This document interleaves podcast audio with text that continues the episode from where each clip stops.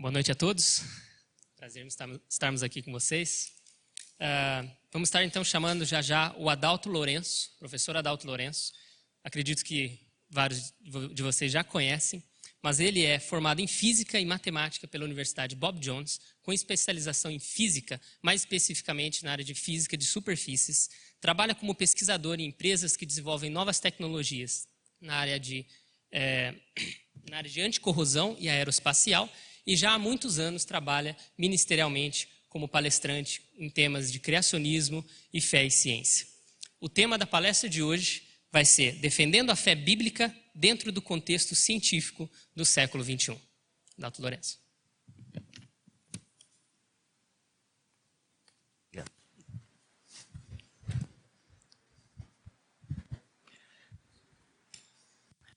Prazer e uma alegria estar com todos vocês. É o tema é interessante, né? E é bem legal também. E principalmente porque eu me sinto assim bem à vontade quando eu estava vendo o que estava passando ali, porque eu já passei por várias daquelas fases, por exemplo, eu nasci num lar evangélico, durante a minha adolescência não fui nada assim rebelde, não, foi bem tranquilo lá em casa, mas eu me tornei evolucionista. Agora aí era, era crise, né? Porque afinal de contas, eu aprendi que Deus criou o mundo e eu aceito a teoria da evolução. E a teoria da evolução e a Bíblia não falam a mesma coisa. Isso é óbvio. Leia Gênesis capítulo 1, se você estuda a teoria da evolução, você não vai me dizer que o Sol e a Lua foram criados depois da Terra. Não faz sentido isso. Então me tornei algo que se chama evolucionista teísta. Ou seja, Deus criou o mundo, mas o jeito foi pela teoria da evolução. E a lista foi. Passei por um monte de coisa por aí. Então, defendi a teoria da evolução, a teoria do Big Bang, por muitos anos. E durante o meu mestrado, é, fazendo mestrado, doutoramento lá nos Estados Unidos, eu saí do evolucionismo para o criacionismo. Não por razões religiosas, mas por razões científicas. Então, eu queria compartilhar um pouco com vocês sobre isso. Como que a gente pode defender a nossa fé? Porque Existe um contexto muito interessante, e eu quero colocar algumas ideias, vão ser muitas ideias, eu vou procurar ser o mais rápido possível. Mas eu queria colocar algumas ideias, só o pessoal puder liberar para a gente aqui. Obrigado. Deixa os dois aqui se comunicarem, maravilha. Uh, eu quero colocar para vocês um ponto que é extremamente relevante para a gente começar a nossa pequena conversa, que é o seguinte.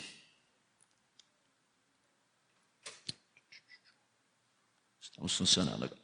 Deixa eu começar fazendo essa pergunta para você. Como você sabe que o que você sabe é verdade? Quer ver uma pergunta bem simples? Céu existe? Falando do céu que a Bíblia fala. Me prova. Percebe o problema? Como que você resolve isso? Eu vou dar esse, vou usar esse exemplo para mostrar qual é o mecanismo do que eu vou trabalhar aqui, tá?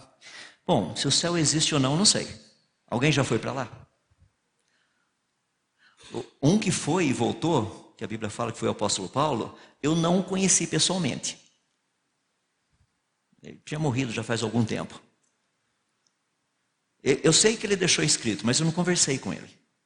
Eu não falei com ele. Eu posso crer naquilo que ele falou. Mas qual é a base para eu crer naquilo que ele falou?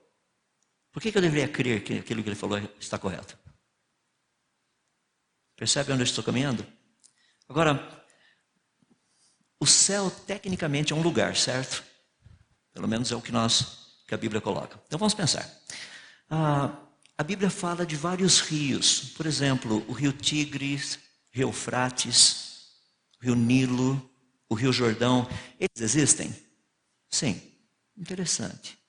A Bíblia fala de montanhas, cadeias de montanhas até, por exemplo, as montanhas do Ararat, Monte Sinai, Monte Nebo, Monte e ali vai. Eles existem? Sim. Cientificamente é possível a gente provar isso? Sim, claro que sim.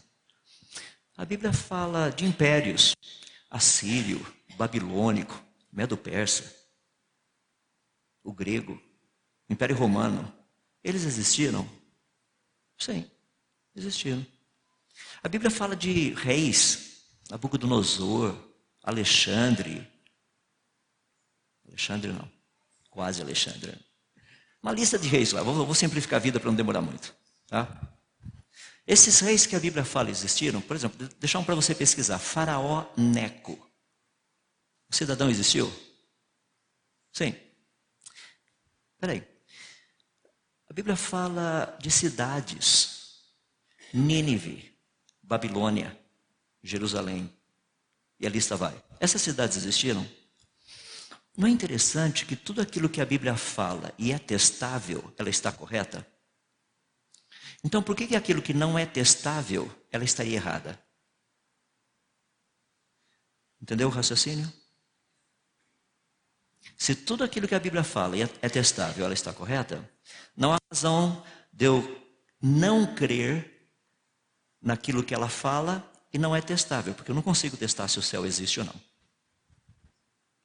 Então, essa dinâmica é o que eu vou usar. Então, respondendo essa pergunta, como você sabe que o que você sabe é verdade? Essa é uma boa pergunta. Eu gosto de fazer essa pergunta na universidade, porque as pessoas têm umas ideias muito interessantes a respeito de conhecimento, a respeito de religião. Tá? Então, deixa eu falar um pouquinho a respeito de ciência e religião. Só para nós entendermos onde nós estamos, ah, algumas pessoas têm dito que a ciência é contra a religião. A gente ouve muito isso. Outros têm dito que praticamente ciência e religião não se misturam. Então vamos por etapa. Para aqueles que têm dito que a ciência é contra a religião, a ciência não deve ser contra a religião, a ciência deve ser contra a ignorância. Essa é a função dela. Nós estamos aqui para aprender, para descobrir. Então, a função da ciência, a função principal, não é ser contra a religião ou coisa assim, a menos que a religião seja ignorante. Daí realmente a ciência precisa fazer alguma coisa. Por outro lado, aqueles que dizem assim que ciência e religião não se misturam, depende de qual ciência, agora me refiro a posicionamento científico e, por exemplo, qual religião. Quer ver uma parte da ciência e uma parte da religião que se misturam? Vou usar esse pedacinho aqui, esses degraus, vou dar uma pequena aulinha de física quântica para vocês, tá? Vai ser bem rapidinho, é bem básico a coisa, nada muito sério. Ah, estou aqui em cima, primeiro degrau. Imagina que eu estivesse segurando uma bolinha, uma bola de boliche, tá uma bolona grandona. Vou colocar aqui no primeiro degrau, aqui em cima onde eu estou.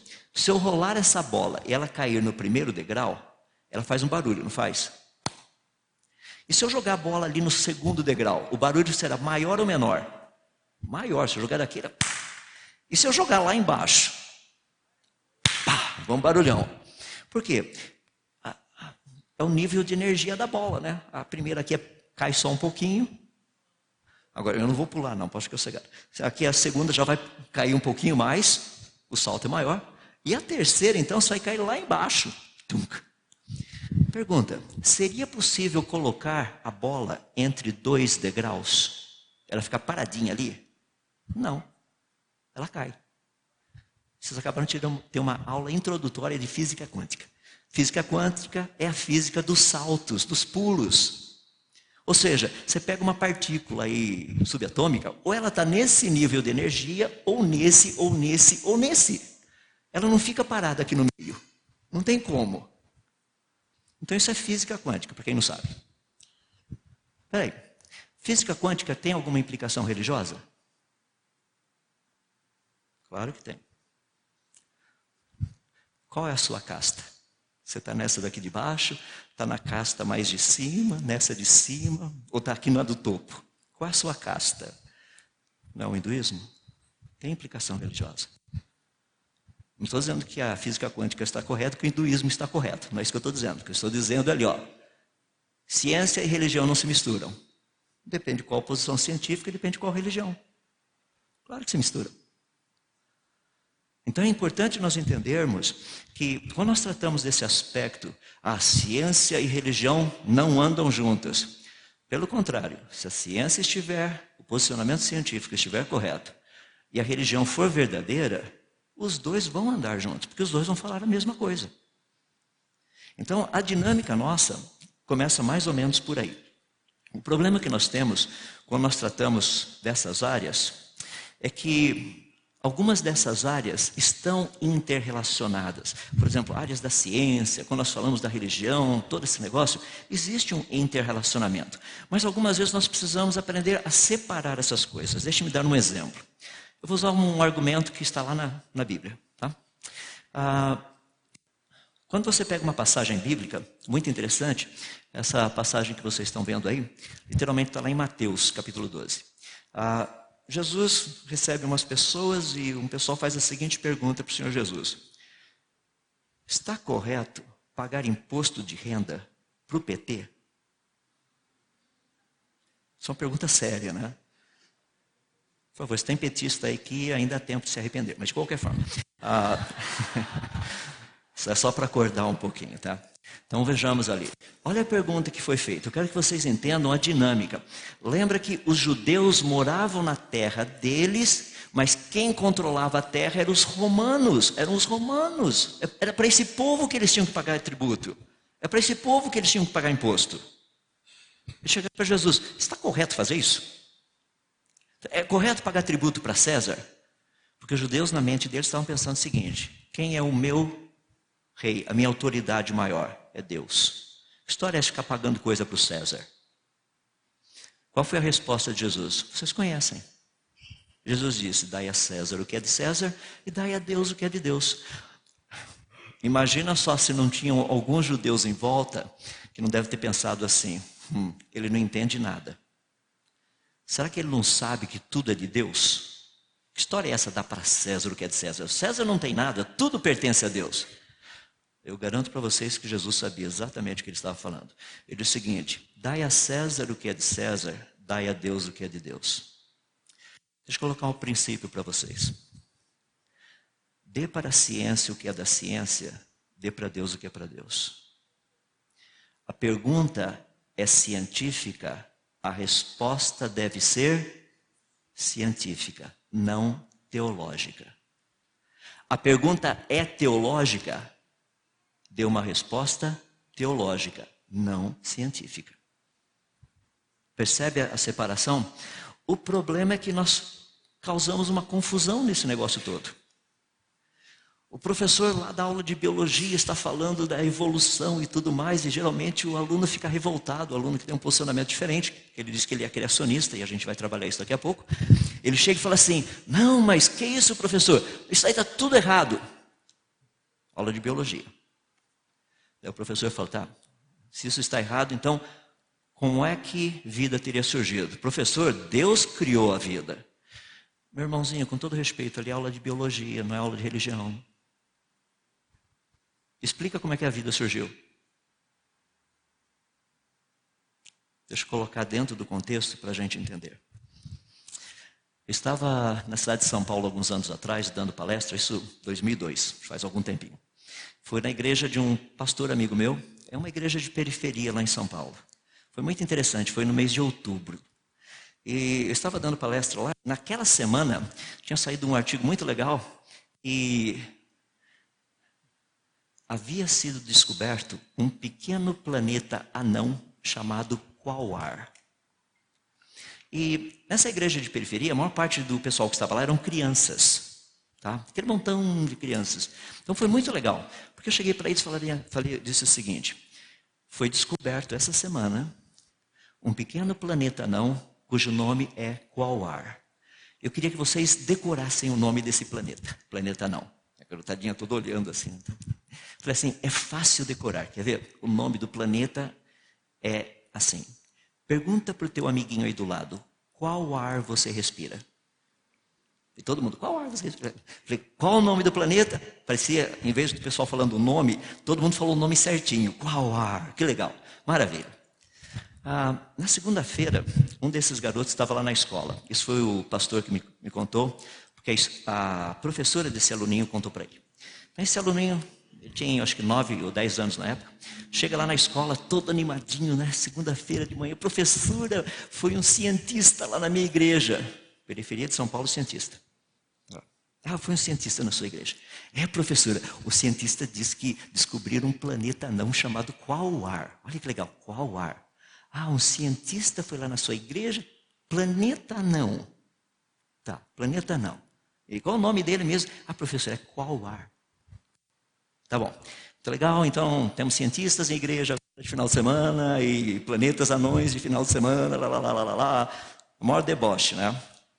Segunda-feira à noite, Jornal Nacional. Cientistas descobrem um planeta anão Quaoar. No outro domingo, a igreja, a professora estava lá na igreja.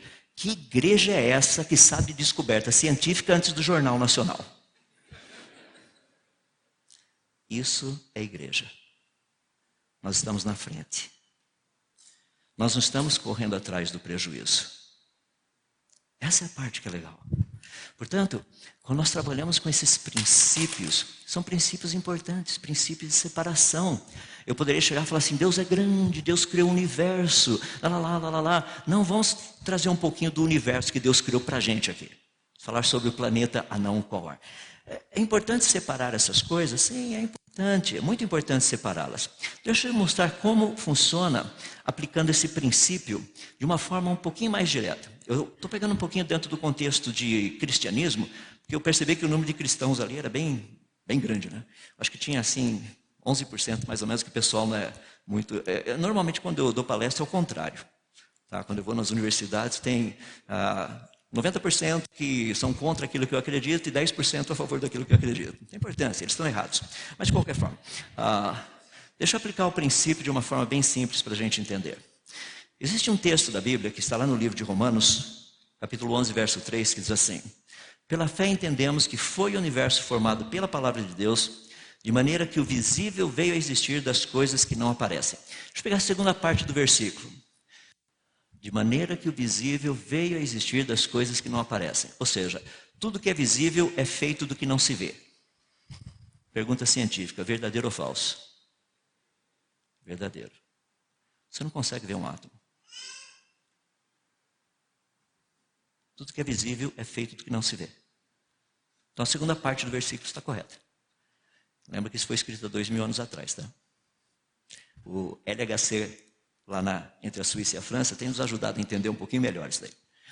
Olha a primeira parte. Pela fé entendemos que foi o universo formado pela palavra de, pela palavra de Deus. Pergunta. Pela fé nós entendemos o quê?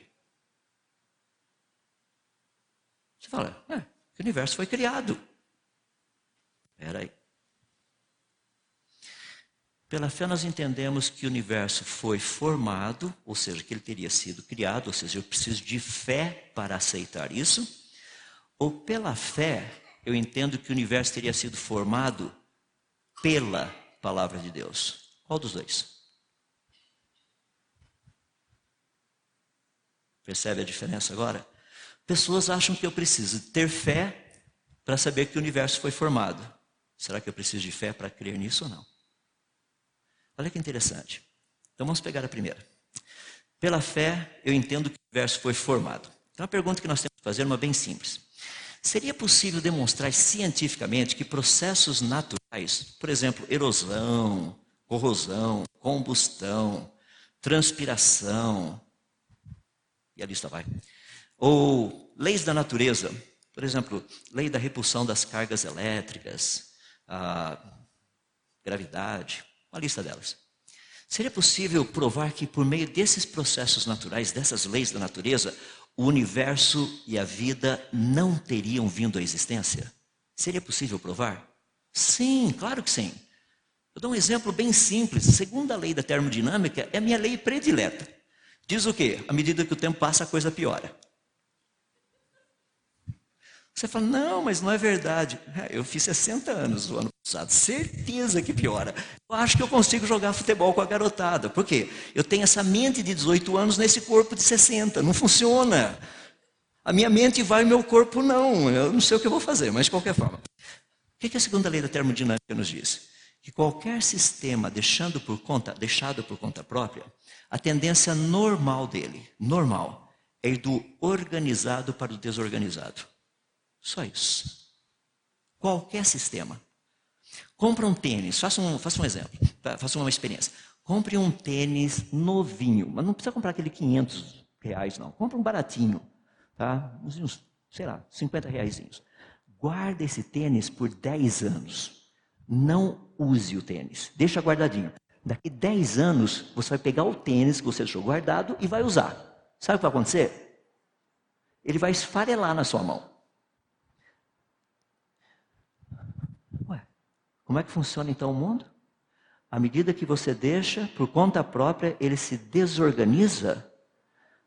Espera aí, o universo, a vida, ainda estão um pouco organizados, né? Mais ou menos. Tem bastante organização.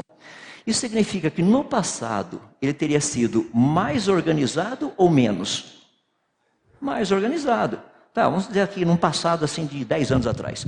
Tá, e se eu voltar em vez de 10 anos, eu olhar e falar assim, não, peraí, e há 100 anos atrás ele estaria mais organizado ou menos? Mais organizado. Então vamos voltar mais um pouquinho. E há mil anos atrás ele estaria mais organizado ou menos organizado? Mais organizado. Vai chegar uma hora que você vai falar, nossa, o negócio está perfeito. Parece até que o Deus que era bom. Percebe a dinâmica? A ciência nos mostra claramente, lembra que os cientistas eles não criaram essa lei. Nós descobrimos essa lei. Essa é a diferença. Essa lei foi descoberta porque ela nos mostra como a natureza espontaneamente funciona. Ah, mas como é que o universo saiu do desorganizado para o organizado? Como é que uma, entre aspas, explosão, não é bem explosão, mas um Big Bang, teria produzido tudo isso? Seria legal se a teoria do Big Bang funcionasse? Eu gostaria tanto. Eu pegaria e compraria o carro mais velho que tem na cidade. Levaria para casa ou para um terreno baldio, iria explodir o carro. Pensou comprar um Chevette, 1900 antigamente. Eu explodo aquele Chevette, plá, voa peça para todo lugar, e daqui a pouco cai uma BMW bonitinha, toda arrumadinha, perfeitinha, funcional. Não seria legal? Imagina, você compra um tênis velho, explode o tênis velho, cai um daqueles assim, Adidas, sei lá o que for, pega uma bicicleta, explode a bicicleta, cai uma Harley Davidson. Seu marido, pá, explode, cai o Brad Pitt. Você já viu que espetacular a coisa? Mas não é assim que funciona, certo? É por isso que no livro Universo numa Casca de Nós, o Stephen Hawking colocou logo na partezinha do Big Bang, período das leis da física estranhas e desconhecidas. Não tem lei da física estranha e desconhecida. O nome que a gente dá para isso é milagre. Como é que Jesus ah, transformou água em vinho? por meio de leis da física e da química estranhas e desconhecidas. Como é que Jesus ressuscitou Lázaro? Ah, por meio das leis da biologia, genética, física, química estranhas e desconhecidas. Como é que o mar se abriu para o povo passar lá com Moisés? Por meio das leis da física estranhas e desconhecidas. Isso é milagre, pessoal. Isso é milagre. Então, o que eu estou colocando para vocês é o seguinte: seria necessário termos fé para crer que o universo foi criado? A resposta é não. Ou seja, você fala, não, você falou sim, mas o contexto. Eu disse o seguinte: seria possível provar ou demonstrar que processos naturais e leis da natureza teriam trazido o universo à existência? Ou seja, ele foi criado? Sim, é possível provar isso. Então é muito legal. Se é possível provar, ah, obviamente não precisa de fé. Deixa eu fazer uma pergunta. Você acredita que eu existo? Espero que sim. Eu não sou uma ilusão holográfica aqui na frente, lá, lá, lá, lá, tá? Ou seja, ah, é possível provar, portanto, cientificamente que o universo foi criado? A resposta é sim. Não há necessidade de fé para aceitar que o universo foi criado. Não há necessidade. Mas vamos pegar a segunda pergunta, porque a segunda pergunta também é extremamente relevante. Pela fé entendemos o quê? Que o universo foi formado pela palavra de Deus. Olha a questão. Seria possível provarmos que o universo teria vindo à existência por meio da palavra de Deus? Provar cientificamente. A resposta é não. Não tem como provar que Deus criou o mundo. Mas é possível provar que o mundo foi criado. Percebe a diferença dos dois? Nós conseguimos provar que o mundo foi criado. Eu não consigo provar que Deus criou o mundo. Não dá para provar isso. Não tem como provar. A gente tem umas dicas, tá? Mas provar, não. Ou seja, há necessidade de fé para aceitar que o mundo foi trazido à existência por meio da palavra de Deus. Vamos separar os dois. Deixa eu colocar assim, ó. A fé, ela é necessária para entendermos como o universo foi criado e não se ele foi criado. Percebe a diferença dos dois? Quando eu consigo trabalhar essas diferenças, daí eu começo a aprender a defender a minha fé. Porque daí eu consigo falar com as pessoas na mesma linguagem. E é isso que nós precisamos fazer. Então vamos avançar um pouquinho com mais algumas ideias para ver como que tudo isso pode ser feito. Primeiro, nós precisamos entender um pouquinho sobre os criacionismos, plural. Porque quando as pessoas falam de criacionismo, se eu falar para você, você é criacionista? Sou. Me fala um pouquinho. Não, eu creio que Deus criou o mundo. Não, isso aí é um tipo de criacionismo. Vamos dar uma olhadinha rápida. Primeiro, é, um negócio que é importante aqui é o seguinte: criacionismo não é uma tentativa de provar que Deus criou o mundo, ou mesmo que Deus existe. Primeiro, não é possível provar que Deus existe. Se for possível, você vai pegar Hebreus 11, 6 e riscar da sua Bíblia. Porque Hebreus 11, 6 diz o quê? Ora, sem fé é impossível agradar a Deus. Porquanto aquele que se aproxima de Deus deve crer que Ele existe, é pela fé. Não tem como. Ou seja, se um dia alguém falar assim, a ciência já provou que Deus existe, fala assim, é, não provou. Não tem como provar que Deus existe. Eu sei que isso é uma área que tem sido muito debatida por teólogos, filósofos e etc. coisa e tal. Eu estou dando só a base simples da Bíblia. A Bíblia diz que aquele que se aproxima de Deus tem que crer ele existe. Isso foi o que Deus disse. Eu estou tomando a palavra dele como sendo verdadeira. Tem que crer. Então, fé. Ou seja, criacionismo não tenta provar que Deus existe, nem tampouco que Deus criou o mundo. A palavra criacionismo, a palavra especificamente. Por quê? A palavra criacionismo é formada de duas palavras muito interessantes. Esse ismo que está ali no finalzinho, tá? significa um sistema, um princípio, coisas assim. E a primeira parte da palavra, esse ismo que a gente encontra no final, mesmo do ateísmo. Tá? É a mesma coisa. Só que a primeira parte da, dessa palavra, criacionismo, tem um significado muito legal. É um ato ou processo por meio do qual algo é trazido à existência. Então, tecnicamente, a definição de criacionismo seria algo mais ou menos assim: que o que existe não veio à existência por conta própria. Tá? Ou seja, a natureza não teria se autocriado. Mais ou menos essa ideia. Ou seja, criacionismo, ele, a palavra, não é terminologia religiosa. É por isso que nós precisamos colocar um adjetivo junto com a palavra para a gente entender um pouquinho. Criacionismo científico, criacionismo religioso, criacionismo bíblico. Eu, eu sei que parece estranho, mas uh, você já teve a experiência de ir no médico? Espera aí, qual a especialidade do médico? Só que legal mandar o vozinho para o ginecologista. É, tudo é médico, não tem problema. Tem, são áreas diferentes. O que está acontecendo aqui? É que pelo fato de nós não separarmos as coisas, fica uma confusão. Daí fica aquele problema. Vamos tratar do criacionismo. Você é criacionista? Sou. Ah, então você crê que Deus criou o mundo? Peraí, você está falando do criacionismo bíblico, é isso que você quer discutir comigo? Não, é tudo igual. Não são todos iguais.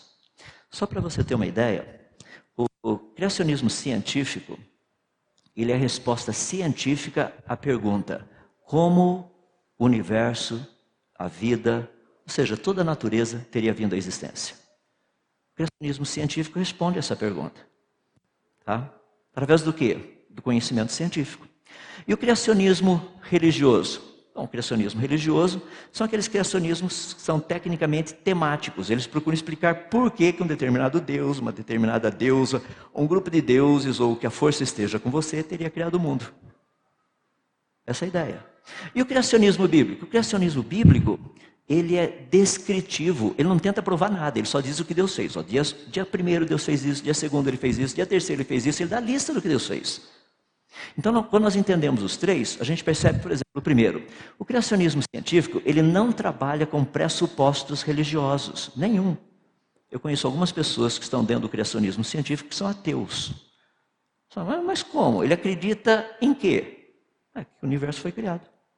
É pelo que a gente trabalha. É, mas para ele, quem criou? A ciência não está interessada em quem. A ciência só pode dizer se foi criado ou se teria surgido espontaneamente. Só isso. Ela não tem condição de dizer, olha, Deus criou o mundo.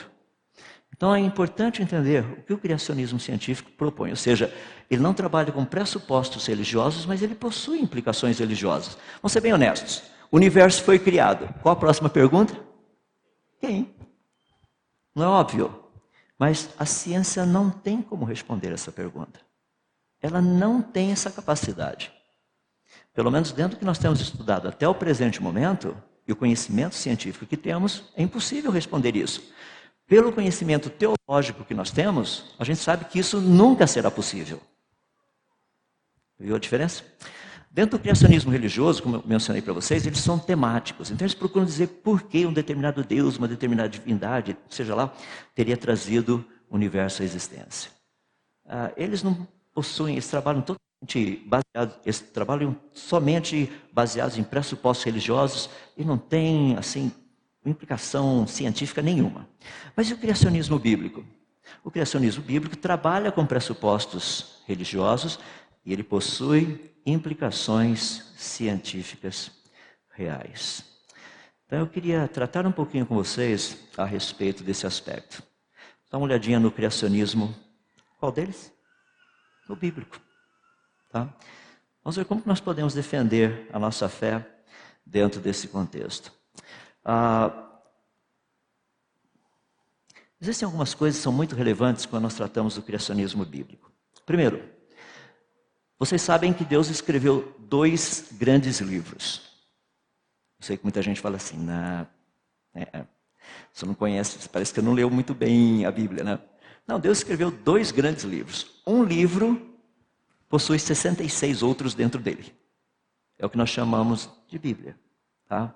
Esse é o livro das palavras de Deus. Mas Deus escreveu um outro livro. A natureza. Esse é o livro das obras de Deus. Dois livros. Onde você encontra isso? Salmo 19. Os céus proclamam a glória de Deus, o firmamento anuncia as obras das suas mãos.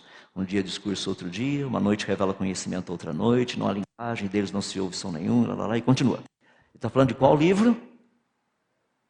A natureza, o livro das obras de Deus. Chega no verso 7, ele muda, ele diz assim: A lei do Senhor é perfeita, e o mandamento do Senhor é límpido, ilumina a alma. Daí ele começa a falar do livro das palavras de Deus, os dois livros.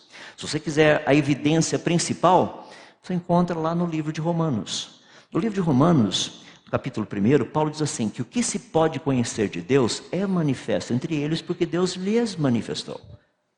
Por isso que os atributos invisíveis de Deus, tanto o seu eterno poder quanto a sua própria divindade, são claramente vistos por meio das coisas criadas.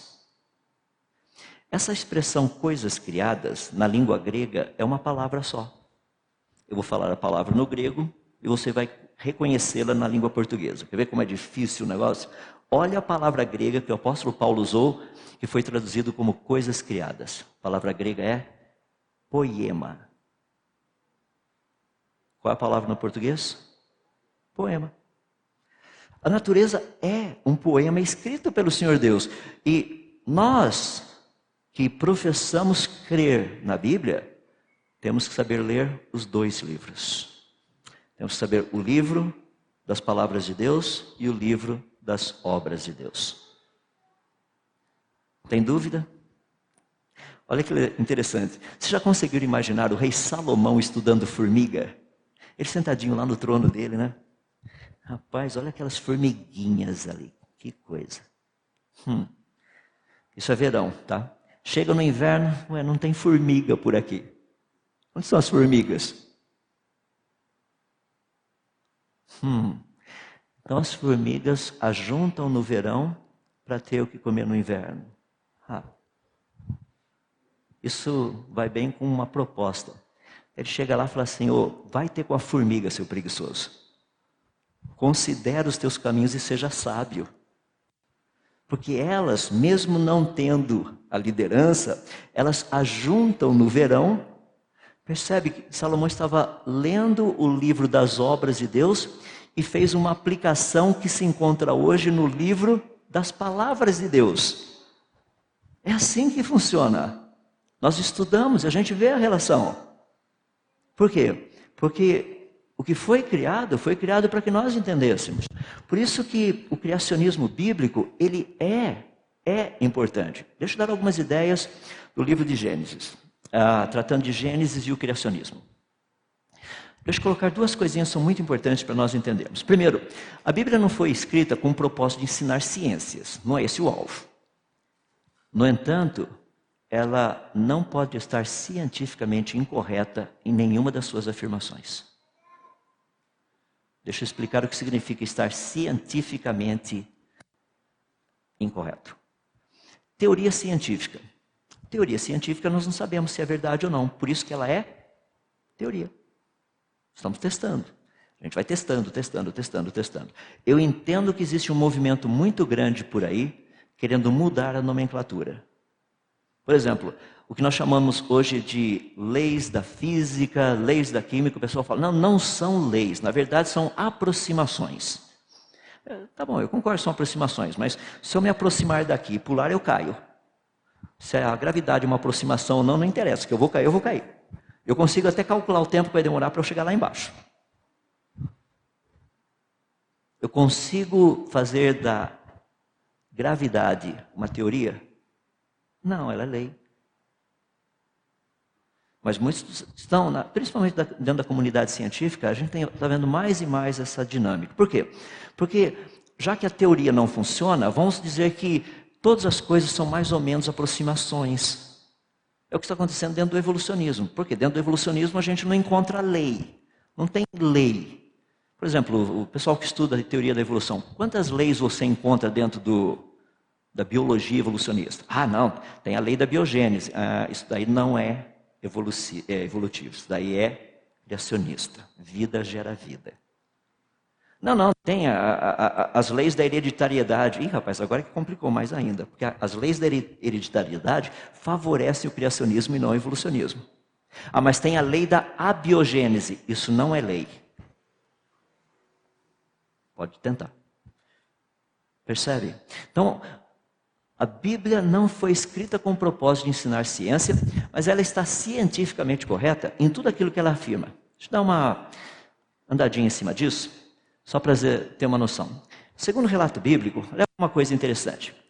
A, a criação é uma sequência de atos sobrenaturais, é óbvio.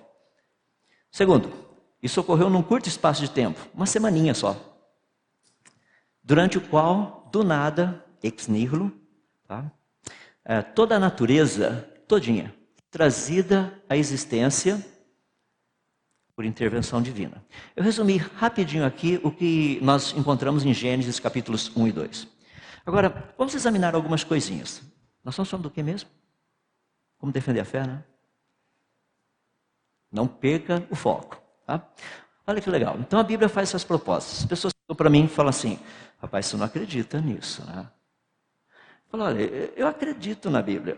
Mas como? Como que você acredita na Bíblia? Eu pergunto para eles coisas mais ou menos assim. Que versão de Windows você usa? Eles respondem, ah, minha versão é 10.0, tá bom. Ou 10.2, 10. seja lá qual for. Eu perguntei, e, e o seu celular? O, que versão do Android você está usando nele? Ou que versão do iOS você está usando nele? Ah, a versão tal, tal, tal.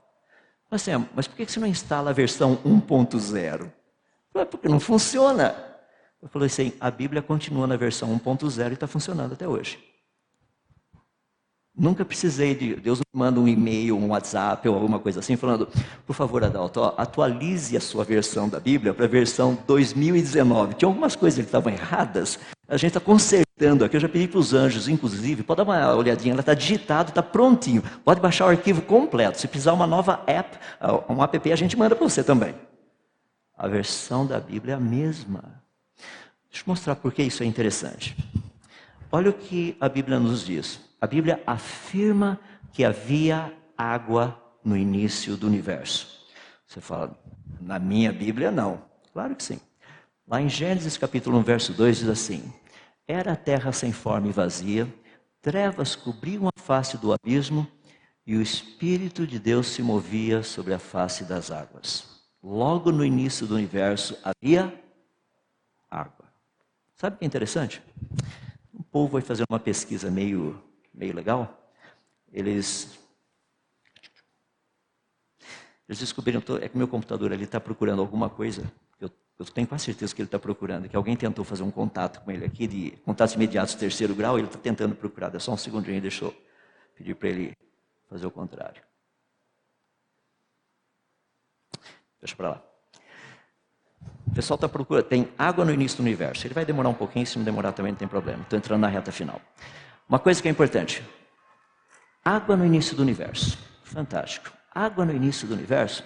Um grupo de pesquisadores, eles literalmente descobriram numa região extremamente distante. Só segura um pouquinho, eu estou voltando aqui para a gente trabalhar. Legal. Um grupo de pesquisadores, estudando galáxias extremamente distantes, perceberam que vindo de lá para cá tinha uma frequência de luz, que é a frequência que moléculas de água produzem. Ah, 11 bilhões de anos-luz de distância tinha água.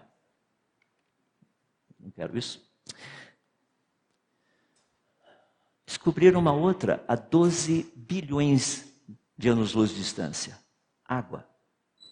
Foi muito interessante, porque saiu um artigo espetacular a respeito disso, dizendo o seguinte: olha a parte em vermelho é mais uma demonstração que água encontra-se espalhada no universo, mesmo nas eras primordiais. É o que a Bíblia diz. No início do universo, nos primórdios do universo, havia água.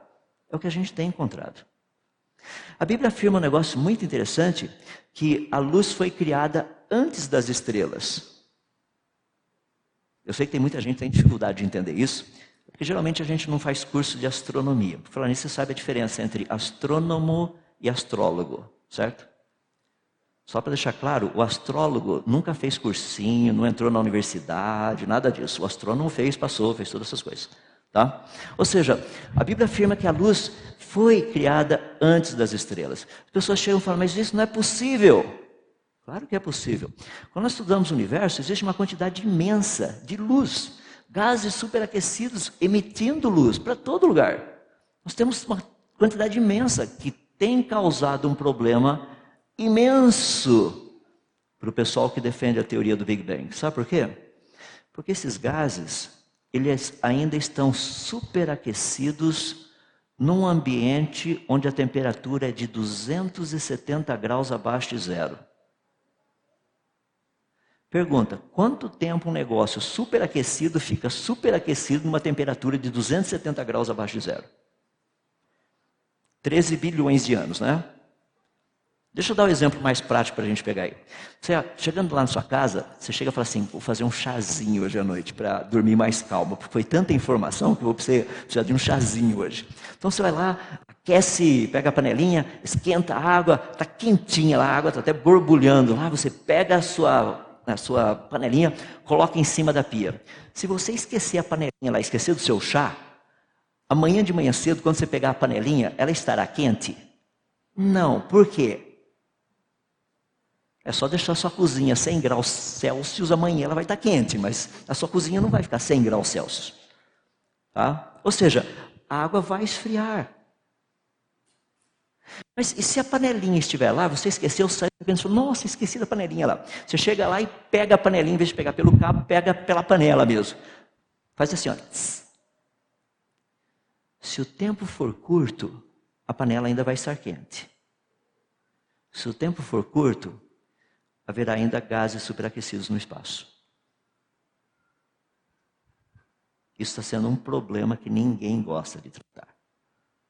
Por que, que num universo extremamente frio, de 13,8 bilhões de anos, a gente ainda encontra gases superaquecidos emitindo luz? Luz sem estrelas. Luz. Radiação eletromagnética. Não é impressionante? Interessante porque todas as teorias que tratam da origem do universo, querendo ou não, primeiro eles tratam do aparecimento da energia, luz e energia, e depois de matéria, os corpos celestes. A Bíblia diz primeiro luz, depois corpos celestes. Só para ter uma, um pouquinho mais de corpos celestes, não é interessante que em Gênesis capítulo 1, logo no quarto dia, Deus cria um luminar para o dia e outro para a noite. Ele diz que o maior é para o dia e o menor para a noite. Ué, como é que eles sabiam que um é maior e outro é menor? Porque olhando daqui, os dois têm o mesmo tamanho. São iguaizinhos. Tanto é que eles têm o mesmo tamanho que quando tem um eclipse solar, ou seja, quando a lua passa aqui assim na frente do sol, ela preenche certinho o círculo do sol. Como é que quem escreveu Gênesis sabia que um é maior e outro é menor? Sabe qual a diferença de tamanho? O Sol tem quase 140 milhões de quilômetros de diâmetro. É, isso aí. É, 1 milhão e 400 mil, desculpe. 1 milhão e 400 mil quilômetros de diâmetro. E a Lua tem mais ou menos 6.800 quilômetros de diâmetro. Dá para perceber a diferença, né? Mas a Bíblia diz que um é maior e outro é menor. Para quem está sentado aqui no planeta Terra, vendo os dois, não dá para ver a diferença.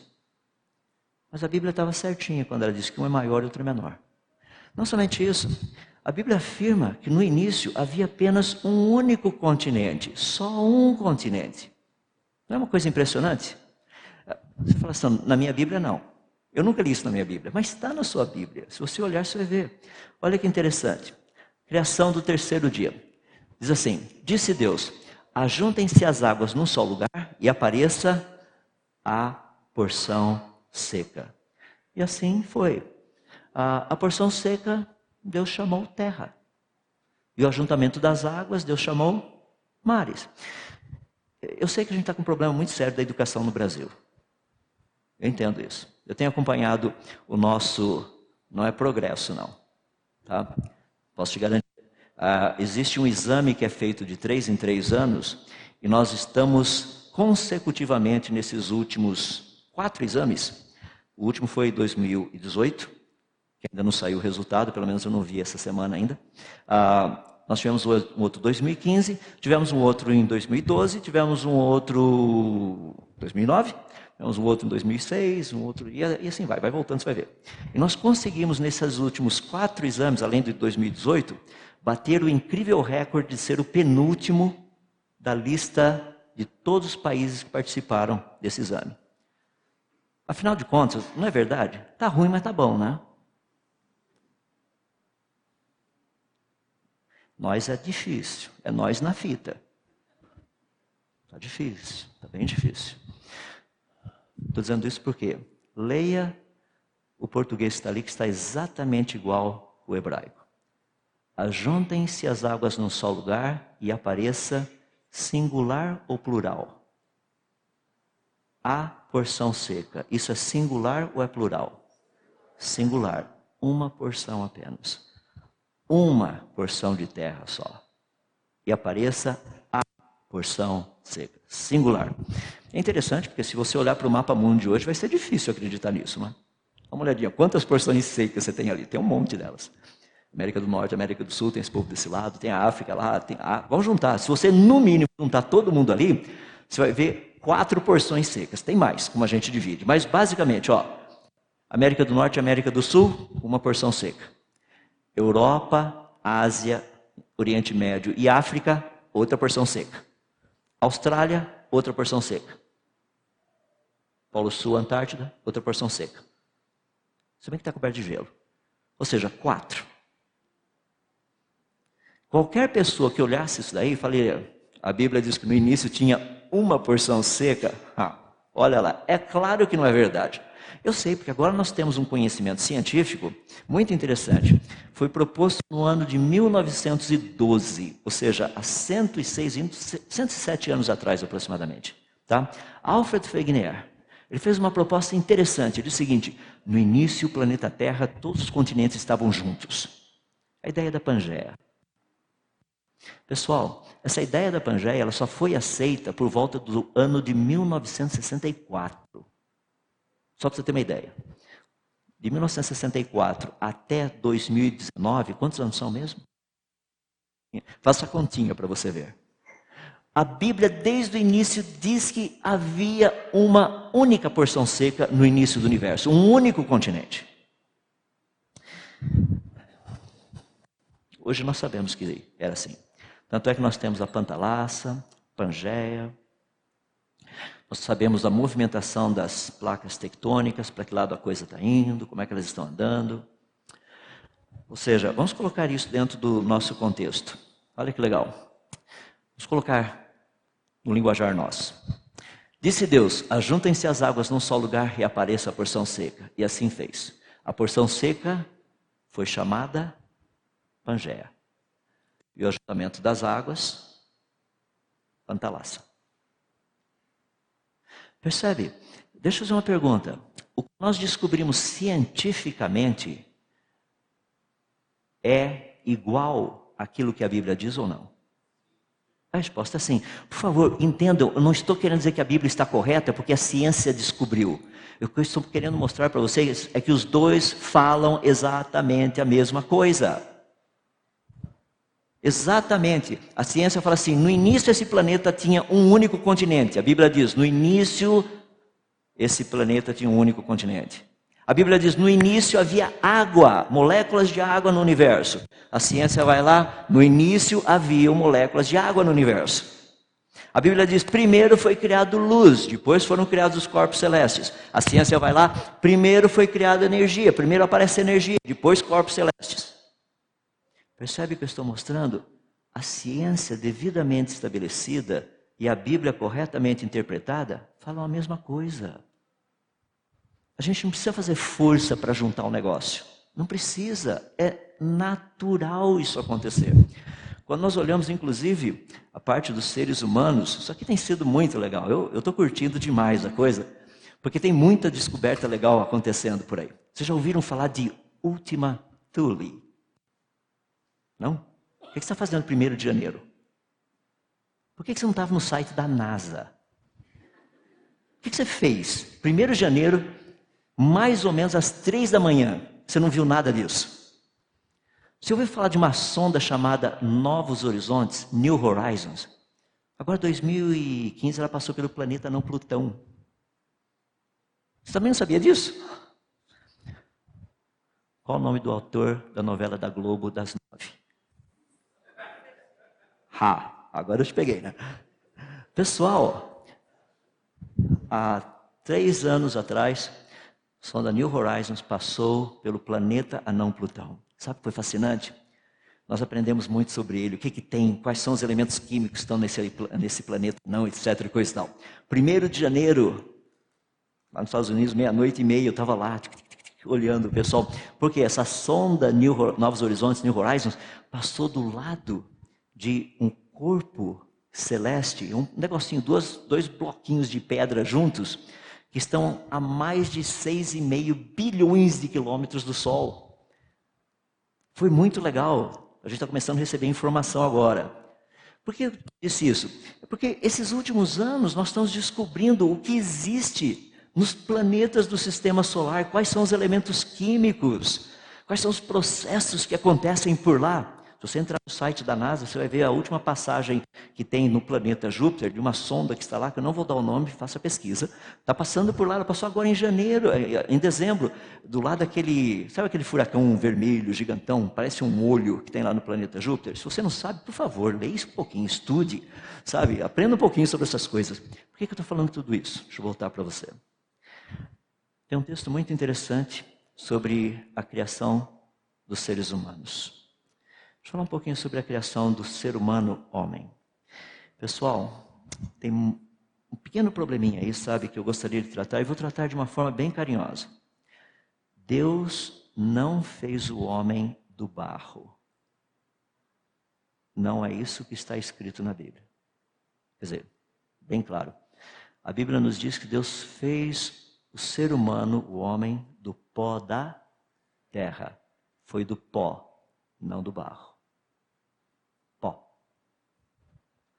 Precisamos entender um pouquinho disso. Então vamos dar uma olhadinha aí. O texto diz assim, Gênesis, capítulo é, 2, verso 7 diz: Então o Senhor Deus formou o homem do barro, certo?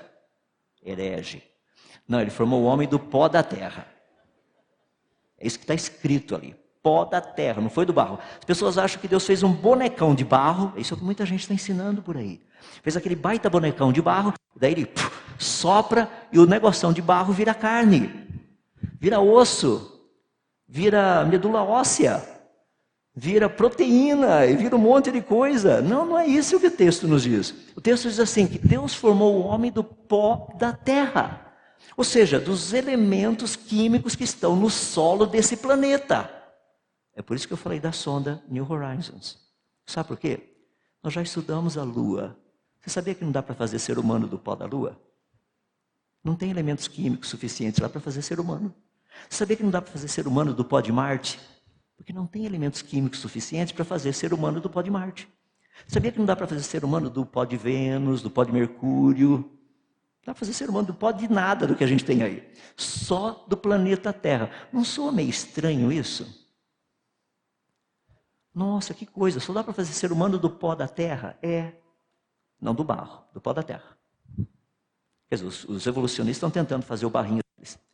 Eu até brinco pessoal, rapaz, está meio difícil fazer o barro andar, né? Tá, ladeira abaixo até vai, mas sair andando não, ele vai rolando a ladeira abaixo. É muito legal porque quando nós olhamos o ser humano, nós estudamos um pouquinho, nós vemos os elementos químicos que estão lá. Rapaz, você pega a tabela periódica, você vai vendo assim, que coisa espetacular. Cálcio nos nossos ossos. Tem vanádio em algumas funções que o corpo humano realiza. Tem ferro, tem hidrogênio, tem oxigênio, tem nitrogênio, tem um mundo de coisas ali. Uma pergunta: por que será que Deus criou a tabela periódica? Não, não foi Deus, foi Mandelev. Não, não, foi Deus quem criou a tabela periódica. Mandelev só pôs tudo organizado lá. Quem criou a tabela periódica foi o Senhor Deus, para que a gente entendesse um pouquinho aquilo que a Bíblia nos diz que nós fomos formados de uma maneira assombrosamente maravilhosa. Espetacular. Já imaginou o Senhor Deus criando o ser humano? Olha só, é só comparar, comparar um pouquinho o que existe no ser humano e o que existe no solo da terra. Já pensou que coisa espetacular? Deus ali, bom, fazer os ossos, precisa de cálcio, pega cálcio. Ah, sangue, vou colocar hemoglobina, deixa eu pegar ferro. Precisa de ferro, oxigênio. Daqui a pouco tem aquele corpo perfeito. Tudinho, tudinho ali. Tudo, não faltava nada.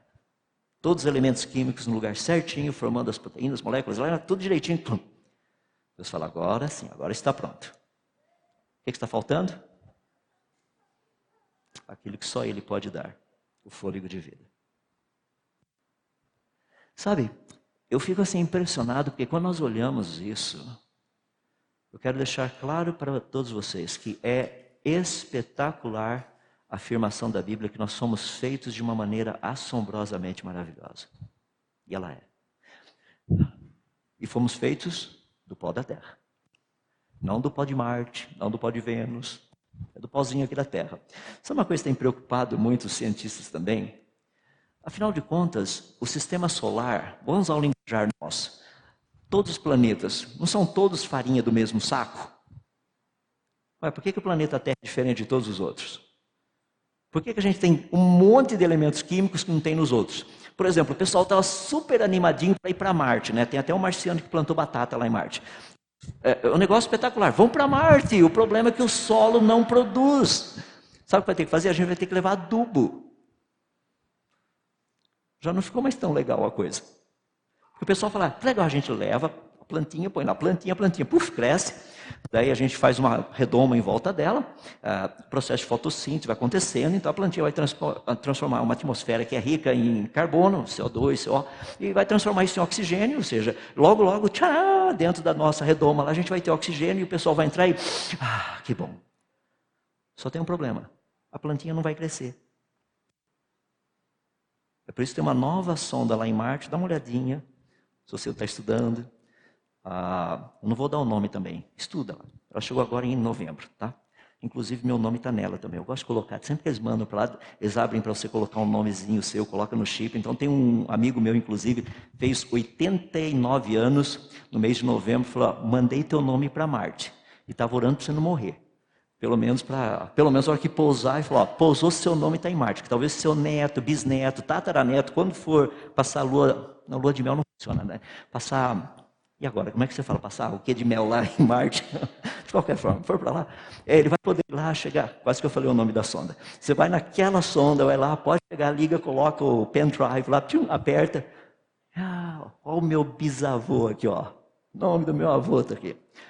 Eu estou querendo colocar para vocês aqui, a pesquisa espacial mostra que esse planeta chamado Terra é o único do sistema solar que tem todas as características necessárias para que produza vida.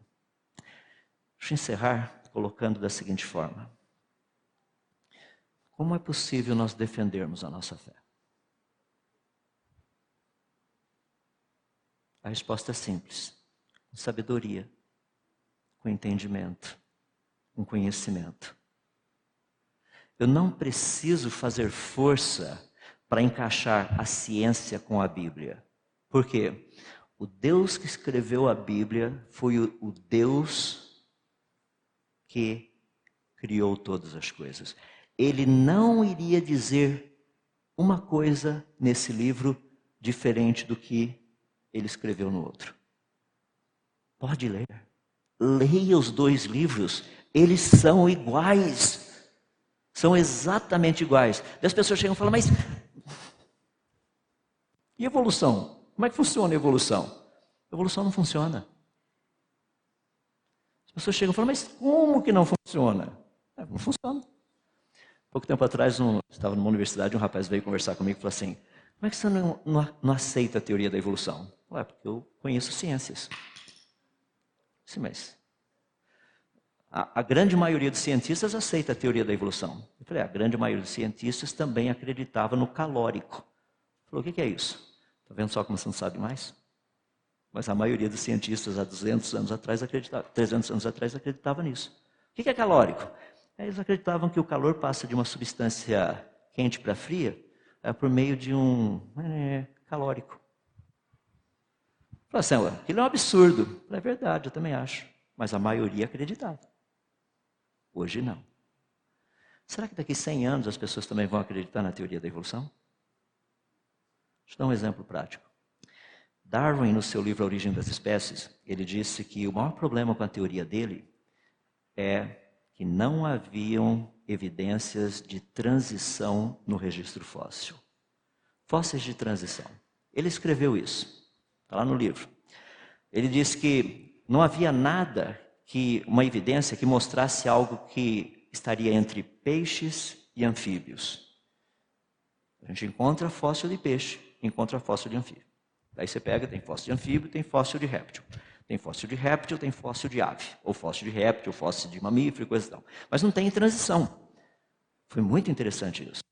Sabe o que mais me impressionou? Darwin escreveu isso no ano de 1859.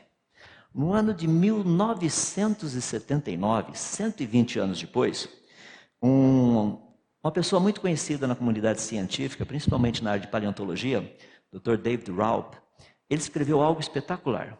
Ele diz o seguinte: Nós estamos agora 120 anos após uh, Darwin e Muita coisa tem sido descoberta no registro fóssil. No entanto, o registro fóssil continua extremamente abalado do ponto de vista evolucionista. Porque agora, embora com tudo que nós descobrimos de fósseis, nós temos até mesmo menos exemplos de transição, de fósseis de transição, do que o que Darwin tinha. Isso foi publicado em 1979, está lá, publicação científica bonitinha. Ou seja, ele disse: agora, 1979, nós temos menos evidência científica do que o que Darwin tinha há 120 anos atrás. Espera aí, Darwin disse que não tinha nenhuma. E agora o pessoal diz que tem menos. Eu acho que a gente está no negativo. Se a minha matemática ainda continua correta, é por aí. Pergunta: qual a evidência? Existem evidências de variação? Sim. De evolução, não. Existem evidências de adaptação? Sim. De evolução, não. Percebe? O que nós precisamos aprender é trabalhar com evidências. Por quê? E eu termino aqui. Dois versículos para vocês pensarem. Existe, eu, vou, eu, vou, só falar o versículo, você vai atrás. Vou te dar o livro, tá? Eu gosto que as pessoas vão para procurar também. Senão tudo de graça não vale, né? Livro de Salmos. O Senhor Deus disse o seguinte: Provai e vede, o Senhor é bom. Faz prova. Provai e vede. Faz uma experiência. É o que eu vi num cartaz muito grande numa igreja lá nos Estados Unidos, achei espetacular. O pastor foi reto e direto. Nas igrejas lá, os, pastores geralmente têm uma placa bem grandona do lado de fora que eles colocam o título do sermão. Olha o que a Bíblia diz: Provai e vede que o, que o Senhor é, dão, é bom. Esse pastor, o sermão dele no domingo, estava escrito lá desse jeito, bem grandão. Tente Jesus. Se você não gostar, o diabo sempre o receberá de volta. Bem reto e direto, né? Tchum. Provai e vede que o Senhor é bom. Deus fala, você precisa de evidências. Você precisa de evidências. Eu quero te dar essas evidências que eu sou bom. Um outro verso que eu quero dar para vocês está lá no livro de Atos. Pode procurar que está lá. É só procurar pelos bereianos, o povo da cidade de Bereia. Olha o que Paulo, uh, desculpe, olha o que Deus escreve falando a respeito desses homens, lá no livro de Atos, usando Lucas está escrito o seguinte: que os bereanos, os de Bereia, tinham um caráter mais nobre do que os de Tessalônica, porque eles não eram corintianos. Não, não é isso que está no texto. Os de Bereia tinham um caráter mais nobre do que os de Tessalônica, por quê? Porque eles examinavam as Escrituras diariamente, com grande interesse, para ver se as coisas eram de fato assim. Peraí, quem que estava pregando? Paulo. Imagina, pessoal, não, Paulo, Paulo falou, tá dito, rapaz. Por que, que você vai lá ver se foi isso mesmo? Não, não, não. Se Paulo pregou, a gente quer ter certeza que ele está pregando que está correto. Vamos lá olhar, vamos lá. Pessoal, na minha casa hoje, tá? Quem tiver, quem não puder ir, passa um zap zap para mim, avisando que não vai, mas eu já vou deixar até as folhinhas prontas lá ó. Eu já tomei as anotações do sermão de Paulo, os textos que ele usou, vão conferir para ver se realmente as coisa, a coisa é de fato assim. Percebe? Deus tem um padrão. Vai e verifica se as coisas são de fato assim. Esse é o padrão. Como você sabe que o que você sabe é verdade? Vai e verifica se as coisas são de fato assim. É possível defender a nossa fé? Sim, mas tem que ser com sabedoria.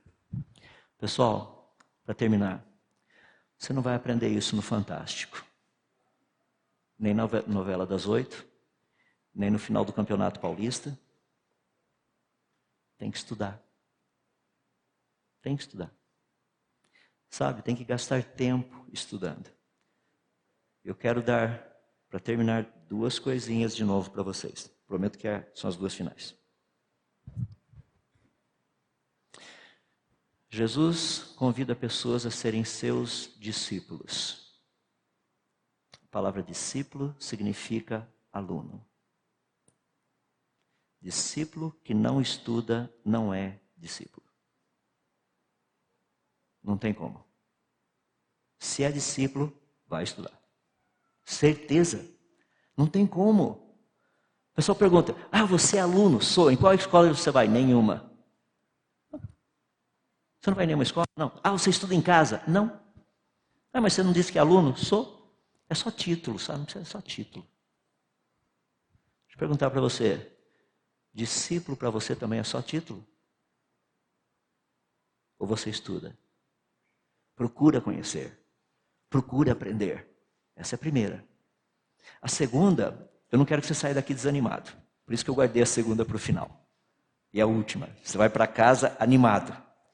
Jeremias 33, 3. Esse eu vou te dar a passagem porque eu quero que você lembre. Jeremias 33, 3. Olha o que o Senhor Deus diz. Invoca-me. Eu te responderei. Vou anunciar coisas grandes e ocultas que você não sabe na biologia, na química, na paleontologia, na arqueologia, na genética, na astronomia, na física e a lista vai. É que a gente só pensa que Deus só vai nos ensinar coisas grandes e ocultas na teologia, né? Não foi isso que ele disse. Ele disse em todas as áreas. É por isso que quando eu estou lá no meu escritório, de vez em quando tem umas coisas difíceis para fazer, sabe? meio dificinhas mesmo. Eu chego para Deus e falo, Senhor, como é que eu resolvo essa equação aqui? Está meio complicado isso aqui. Eu já tentei todas essas possibilidades aqui. Deus, manda a gente chamar por Ele, clamar por Ele. Então, quero que você, quando for para casa, fale, Senhor, eu quero ser um discípulo. Eu quero aprender mais. Eu quero conhecer mais. É por isso que eu estou pedindo para que o Senhor me ensine, para que o Senhor me ajude. Deus nunca prometeu algo que Ele não tenha o interesse em cumprir. Nunca. Foi por isso que Ele disse: invoca-me. Pode perguntar, Ele vai te responder. Deixa eu orar com você. Passando aí a pergunta aqui no finalzinho, as perguntas é quiz, tá? Se quiserem dar um kiss, vai ser outra coisa. Eu não beijo ninguém, só minha esposa e minhas filhas. Mas vamos lá. Vamos orar. Querido Deus, buscamos a Ti mais uma vez humildemente, gratos porque o Senhor nos deu todas as ferramentas para defendermos a fé, a nossa fé. Aquilo que Judas escreveu lá no aquele pequeno livro antes de Apocalipse, no capítulo do verso 3, quando ele disse que, que ele queria escrever muitas coisas, mas, na verdade, o, o que mais ele queria que seus leitores soubessem é da importância que existe no defender a nossa fé. Está escrito na tua palavra. Nós entendemos também ali, quando Pedro escreve, lá no, na sua primeira carta, lá no capítulo 3 também, verso 15, quando ele diz que nós devemos estar preparados para dar razão da esperança que há em nós. Nós entendemos também pela tua palavra, quando Paulo escreve lá em 2 Coríntios 10, quando ele diz que as nossas armas não são carnais, mas são poderosas para destruir sofismas, essa ideia de ideias erradas, de todo pensamento que se levanta contra o Senhor. Ó Deus, nós pedimos para que o Senhor continue nos ajudando como teus alunos, teus discípulos, a aprender mais para podermos defender a nossa fé. Precisamos da sabedoria que vem aí do alto. Não é simplesmente falarmos, ah, daqui para frente eu vou fazer isso, eu vou fazer aquilo. Mas o poder vem do Senhor. A capacitação vem do Senhor. Até mesmo o desejo de fazer isso vem do Senhor. Paulo deixou bem claro, ele diz que é, tanto o querer quanto o efetuar, nós dependemos de Ti para que isso aconteça. Por isso eu peço a Deus para que o Senhor nos ajude. E para que o resultado desse conhecimento, não seja nada de vanglória, porque isso é dado a nós pelo Senhor. Mas que esse conhecimento possa resultar em honra e glória ao Senhor. Para que pessoas, ao olharem para os teus filhos e filhas, possam ficar impressionados com a sabedoria e com o conhecimento que eles possuem. Assim, ó Deus, nós pedimos a Ti pela Tua ajuda, que isso venha acontecer nas nossas vidas. Como disse, oramos assim humildemente, no nome de Jesus. Amém.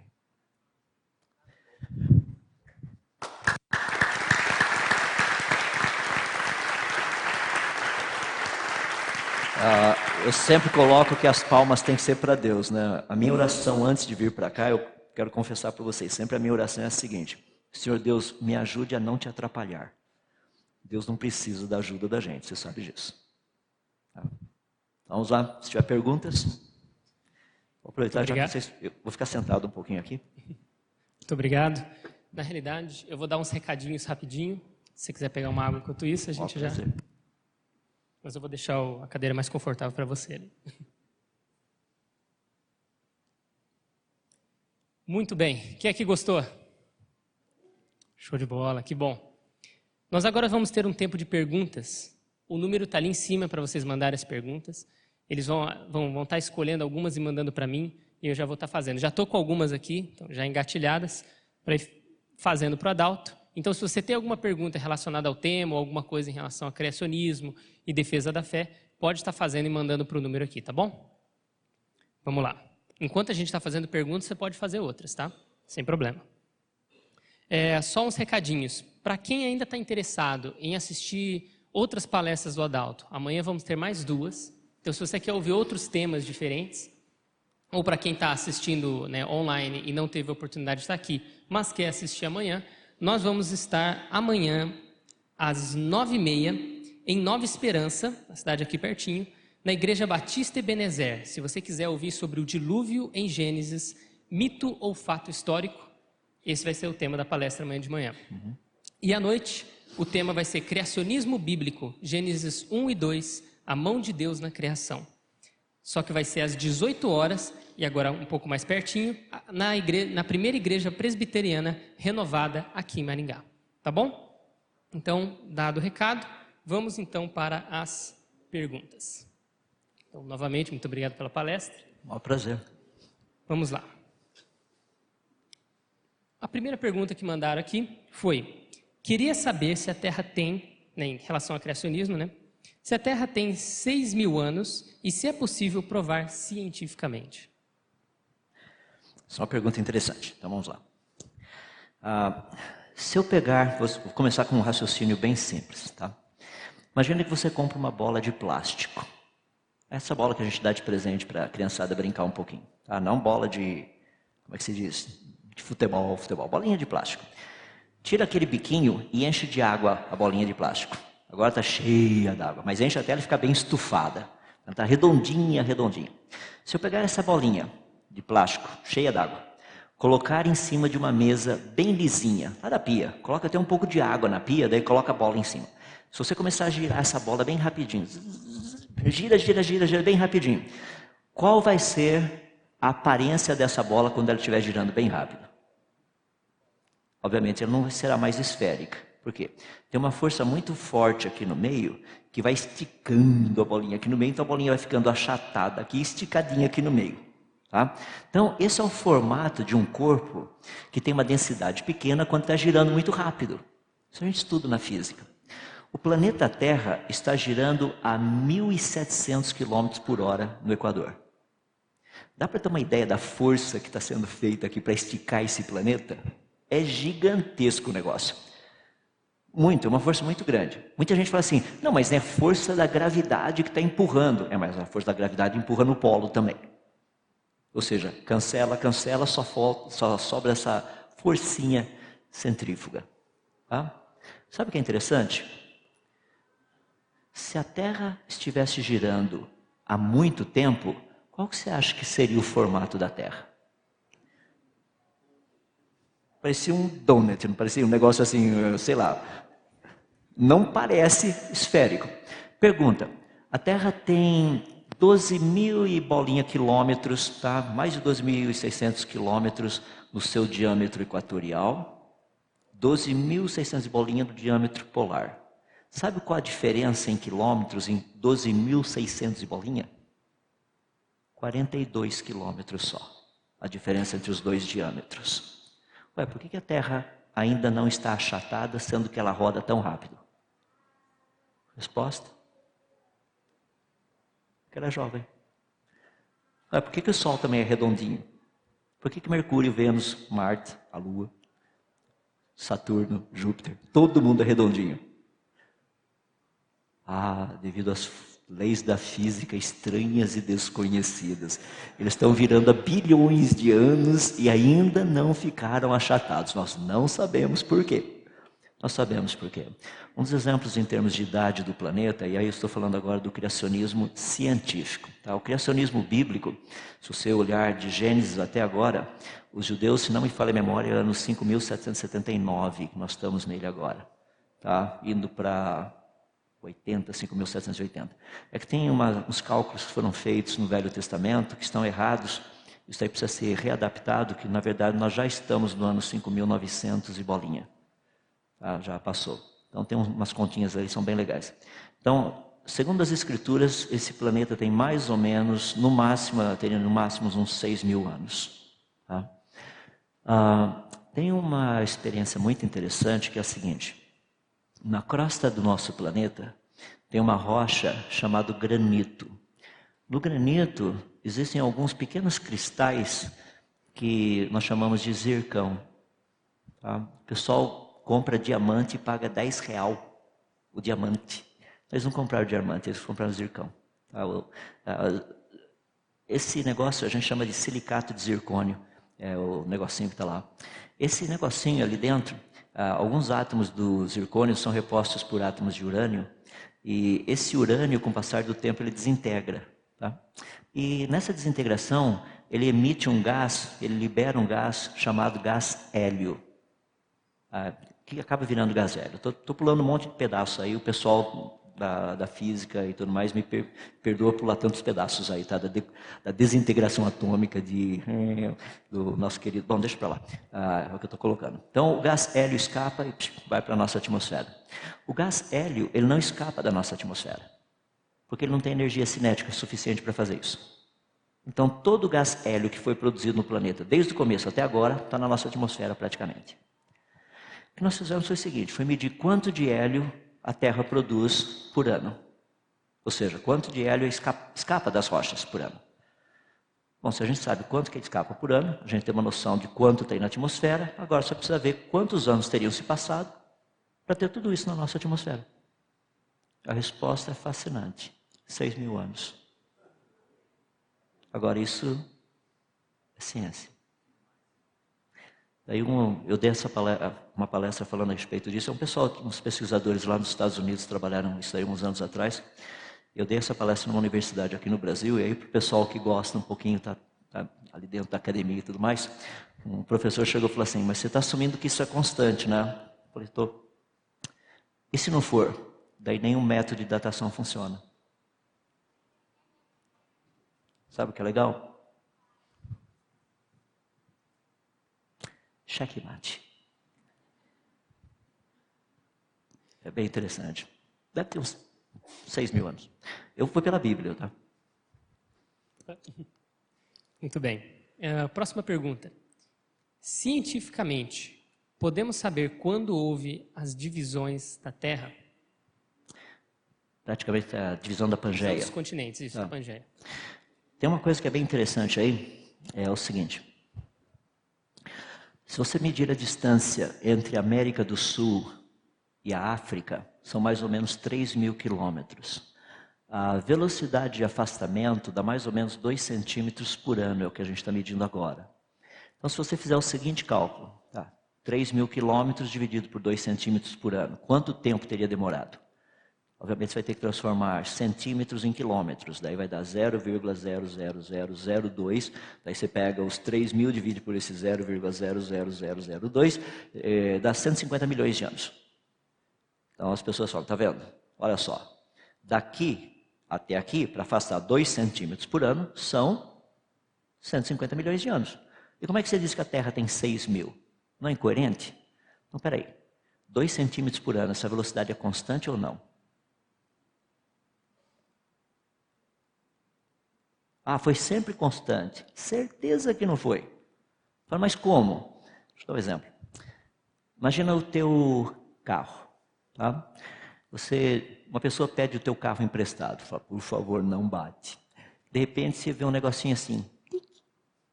É que a pessoa foi dar uma ré, não percebeu que tinha um poste atrás. Mas a velocidade dele era de 2 centímetros por ano. Sabe quando até assim o caramujinho está indo mais rápido do que o carro, né? Ele foi bem devagarzinho para não bater, mas tum, deu uma batidinha, deu um totozinho, como a gente chama.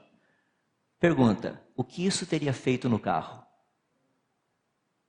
Praticamente nada, nem riscou o para-choque, tá? Porque a velocidade é muito pequenininha.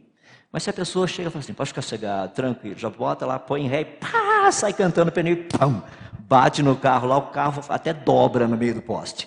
Você fala, cara, eu estava dois centímetros por ano, não sei o que, aconteceu aqui, olha só, o carro está até dobrado. Você fala, não, não, foi, não foram dois centímetros por ano. Quando você olha a superfície dos continentes, você vê cadeias de montanhas, dobras, que mostram que a velocidade não foi constante. Certeza. É só estudar. Então nós sabemos que não teria demorado 150 milhões de anos. Pelos cálculos que a gente tem, e aí é bem interessante também. Por exemplo, dependendo da. Quando tem um acidente, dependendo do quão distorcido, quão torcido o carro está, dá para a gente ter uma ideia de qual foi a velocidade quando bateu. A gente faz esses cálculos. Tá? Então é bem legal, não adianta o Zequinha chegar lá e falar, não, está 10 km por hora. Meu amigo, para dobrar esse carro, do jeito que você dobrou, você tinha que estar pelo menos a 110 km por hora. Ou seja, quando nós pegamos as cadeias de montanhas, quanto de energia seria necessário para produzir essas dobras todas que nós vemos? Cordilheira dos Andes, rochosas lá nos Estados Unidos, as Apalaches, Serra do Mar, os Alpes suíços, cadeia dos Himalaias. Quanto de energia é necessário para fazer com que produza assim, um negócio desse tamanho? A hora que você pega isso aí, você percebe que 2 centímetros por ano não faz isso. 70 quilômetros por hora faz. 150 milhões de anos? Não. Certeza. Próxima pergunta. Se detectamos radiações a vários bilhões de anos-luz, é como foi mencionado né, na palestra, a bilhões de anos-luz, isso não infere que a luz ficou por bilhões de anos viajando e, consequentemente, que os corpos é, emissores ou refletores dessa radiação já estavam lá há bilhões de anos também? Essa é uma pergunta muito legal. Vou ter que ficar em pé para responder. Então, vai lá. Ano 1870, estou morando lá nos Estados Unidos, 1870. Tá? Não, tem, não tem internet, não tem nada disso. Só uma suposição. Estou morando lá nos Estados Unidos, eu e minha esposa. Nossa primeira filha acaba de nascer. Meus pais moram no Brasil. Então eu chego para um amigo meu, fala assim, seguinte, ó, eu vou tirar uma foto minha da minha esposa, minha filha, você leva para o meu pai lá no Brasil? Ah, tranquilo. Então vai lá, a gente chama o fotógrafo, o cara vai lá e pum, usa pólvora, né? não tinha flecha ainda. Então, uma foto minha da minha esposa, minha filhinha. Acabou de nascer, nenezinho. Pega o meu amigo e falou, por favor, leva a foto. Pega, coloca lá no bolso paletó dele, sobe no cavalo e vem embora a cavalo.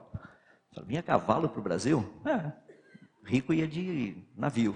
Não tinha avião na época, nem internet. Eu sei que parece estranho, mas não havia internet na época. Tá?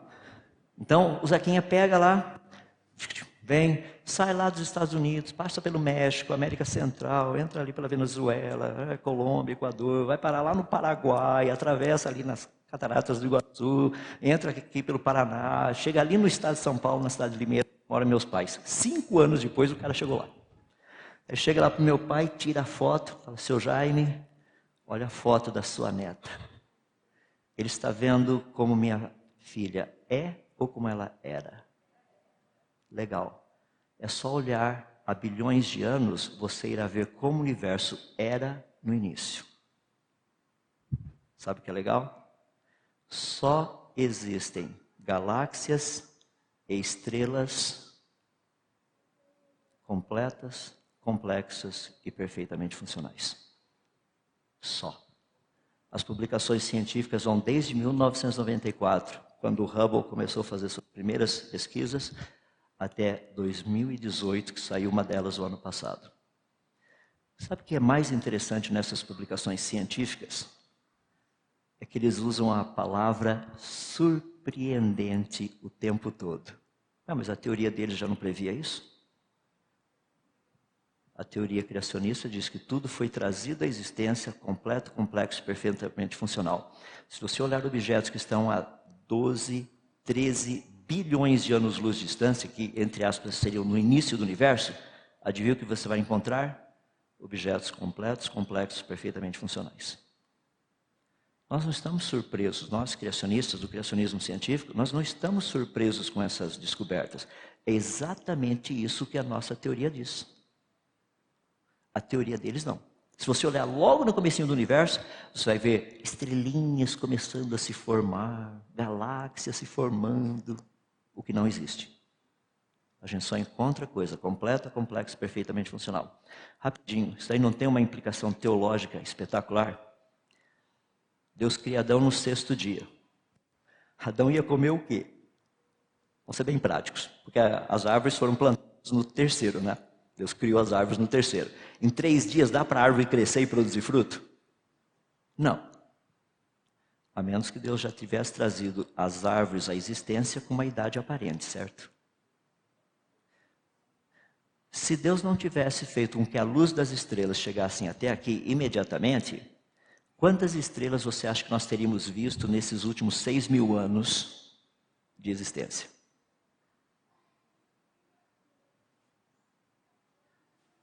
Só. Imagina Deus chegando para Abraão falando: Abraão, conte as estrelas. Uma, duas, três, quatro. Entendeu, não? Ou seja, Deus já criou com a luz chegando até aqui. É fascinante isso porque nós estamos vendo como as coisas eram no início. É possível ver no início. É só pegar um telescópio de Hubble, pega o Keck lá no Havaí, pega o que está entrando agora, Magellan, que vai ser colocado, se tudo correr bem no final desse ano, vai para o espaço também. É, pega qualquer coisa aí, olha o que está no fundo do universo. Completo, complexo, perfeitamente funcional. A Bíblia disse isso. Os criacionistas científicos têm dito isso. A ciência tem descoberto isso. Então, o problema da luz não é um problema nenhum para os criacionistas. Pelo contrário, é uma comprovação de que a nossa teoria continua correta. Agora, uma pergunta em relação à datação, né, que foi mencionado. A pergunta diz o seguinte: por que os métodos de datação de carbono de fósseis comuns na ciência não condizem com a idade criacionista da Terra? Aí tem um pequeno probleminha, porque a metodologia de datação, usando carbono 14, ela é muito boa até 5 mil anos. O problema é que muita gente pega, ah, mas ó, os cientistas descobriram aqui, foi esse fóssil, ele foi datado com carbono 14 e deu 120 milhões de anos. Pessoal, carbono 14 não é usado para isso. Você talvez esteja falando de potássio argônio, hafnio tétnio, urânio chumbo, algum outro método de datação, não é carbono não. Carbono funciona muito bem até 5 mil, 6 mil anos estourando. Tem alguns laboratórios estão puxando um pouquinho mais a coisa, mas é que a, a variação começa a ficar tão grande a partir de 5, 6 mil anos, que fica mais ou menos assim. Quando você chega, por exemplo, 20 mil anos, o erro é de mais ou menos 20 mil para mais ou para menos. Ou, seja, você não sabe de nada nisso. Ou seja, até na faixa de 5 mil anos, nós estamos trabalhando com uma faixa de variação de erro pequena, bem pequena.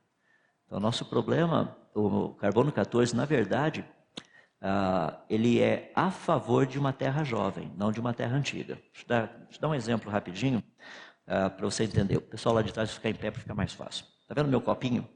Imagina que o meu copinho tivesse 100 ml de água aqui dentro. Tá? Vou fazer um furinho aqui no copinho e vai começar a vazar água. Eu vou medir quanto que está vazando. Eu fiz um furinho bem pequenininho, então vão vazar só 10 ml por minuto. Pergunta: quanto tempo demoraria para toda a água que está dentro do copinho vazar? Tem 100 ml, 10 ml por minuto. 100 dividido por 10, 10. Então daqui 10 minutos não teria mais água nenhuma aqui dentro do copinho. Tá? Então vamos fazer a nossa experiência. Está aqui o meu copinho, coloquei 100 ml e vou deixar meu copinho paradinho ali. Depois de um tempo que eu não sei quanto, eu e você chegamos aqui, a gente fala assim: já passaram 10 minutos? Como saber? Simples. Se ainda tiver água, não passou 10 minutos. Se não tiver mais água, já passaram mais que 10 minutos. Carbono 14 tem uma taxa de desintegração muito alta. Muito alta. Muito rápido. Se ainda tem carbono, não pode ser velho. Ainda tem água lá dentro. Ainda tem carbono ali dentro. Tem diamantes que foram datados com 600 milhões de anos e o negócio tem carbono 14. Mas como? A quantidade de carbono 14 ali mostra que não pode ter mais do que 20 mil anos. Se você usar assim todos os limites de estourar a coisa, 50 mil anos, 56 mil anos para ser mais preciso. Espera aí. Então, como é que funciona esse negócio de datação? Eu tenho comentado com as pessoas. É, eu li um artigo, isso foi no final do ano passado. Um grupo de pesquisadores está propondo que a gente reveja todo esse sistema de datação. Eu achei bem ousado a coisa. E achei que jamais na minha vida eu iria ver, ler um artigo científico onde isso fosse proposto. Talvez a gente comece a acertar algumas coisinhas aí agora. A datação mostra, datação carbono 14 mostra que a Terra é jovem. Agora só para você ir para casa pensando, que é bem legal. Eu pego o meu copinho. Se eu chegar para você e disser o seguinte, rapaz, tem 20 ml de água aqui. Quanto tempo se passou? Tem 20 ml agora. Quanto tempo teria se passado? Ah lá, continha rapidinha. É isso aí, não dá para saber porque eu não disse para vocês quanto tinha no começo.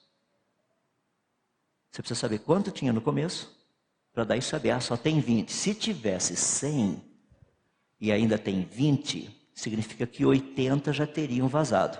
A 10 por minuto, 8 minutos. Mas e se eu não souber quanto tinha no começo? Pergunta: quanto de carbono 14 tinha no fóssil quando ele foi formado? Resposta, resposta científica, não conta para ninguém não, mas decora isso. Só Deus sabe. É verdade, nós assumimos um valor, é uma pré-suposição. Certo. E agora vamos para mais uma pergunta. Primeiro quero agradecer a todo mundo que mandou as perguntas. Tem várias bem interessantes, mas infelizmente a gente não tem tempo de responder todas elas. Mas vamos para a última pergunta, para fechar. Diante de tantas evidências criacionistas existentes, qual o caminho para mostrar a um ateu evolucionista de que esse não é o caminho?